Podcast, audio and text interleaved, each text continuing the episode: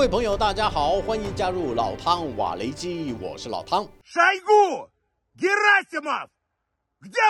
боеприпасы? 前天还怒气冲冲的直接点名俄罗斯国防部两大高层，质问他们说要补充的弹药到底在哪里，甚至威胁要退出巴赫姆特战场的普里格金，没想到很快又改口宣称不退了。这出以退为进的戏码，让国际间看的是雾里看花，越看越花。 Вопросы есть какие-то? Нет, нет, нет. Нужнее! Никак! 普里格金在集团训练基地视察，顺便询问成员们有没有其他需求。从画面上来看，普里格金的心情似乎很美丽。为什么美丽？因为他透露接到俄方高层密电，承诺一定会提供必要的后勤保障。既然有了这份拍胸脯的保证，那么他的瓦格纳集团就会继续在巴赫姆特战斗，并宣称部队又往前推进了两百八十公尺。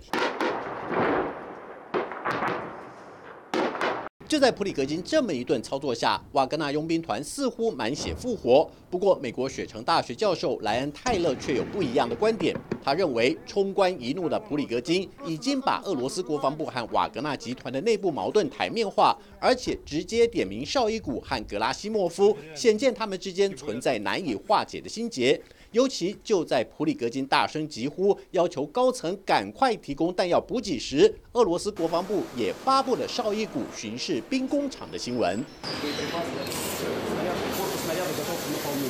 报道指出，兵工厂负责人向绍伊古介绍，过去几个月以来，他们不但开辟了好几条生产线，产量也有成倍以上的增加。然而，根据法国国际广播电台在巴赫姆特采访到一位乌克兰前线士兵罗曼的说法，据他描述，防守部队的情况确实很困难，而且敌人的进攻火力依旧猛烈。对于普里格金坚称弹药不足的说法，在他的认知上根本是胡说八道的瞎编故事。如果敌军确实缺乏弹药的话，那么为什么在乌克兰的防守阵线上每天还要遭到上百次的炮轰？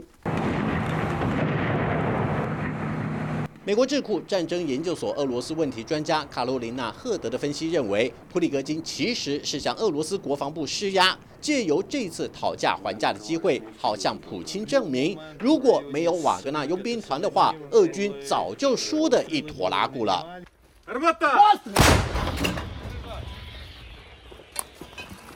美军智库兰德公司的高级研究员戴拉马西科特则指出，普里格金这一番退出论是在棋走险招，一方面凸显俄军外强中干的战力，一方面也在放大绍伊古的无能。或许普里格金是想透过放话，让普京在他和绍伊古之间做出选择。只不过普里格金可能犯了好大喜功的错误，忽略了绍伊古和普京的关系有多铁，因为绍伊古就是普京的坚定支持者。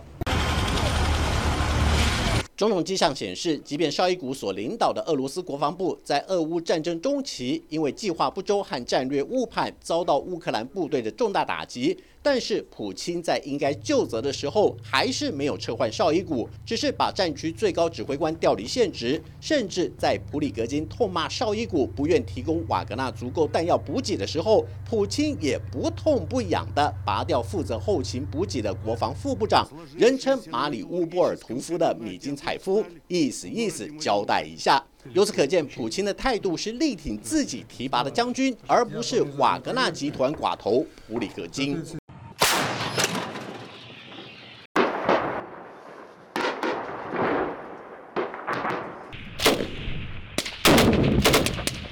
就在乌克兰为了即将展开的大反攻积极备战之际，普里格金这一闹，究竟是不是单纯抱怨弹药补给不到位？因为根据乌克兰提供的情报显示，俄方正把各个战线上的瓦格纳佣兵送往巴赫姆特，造成守军极大的压力。另一方面，也有专家解读，这似乎是普里格金刻意演出的苦肉计，用这招周瑜打黄盖的手法，误导北约和乌克兰认为俄方的内部矛盾已经到了难以收拾的地步。最好的证明就是刚刚被撤换的米金采夫，现在成为瓦格纳集团的副指挥官，说明了普京在。军方人士上最拿手的一套，就是排除异己、只用嫡系人马的态度，早就在军中形成一股不满的氛围。如果乌克兰的决策高层真有这种想法，那就落入俄罗斯引蛇出洞的圈套，反而打乱了反攻节奏。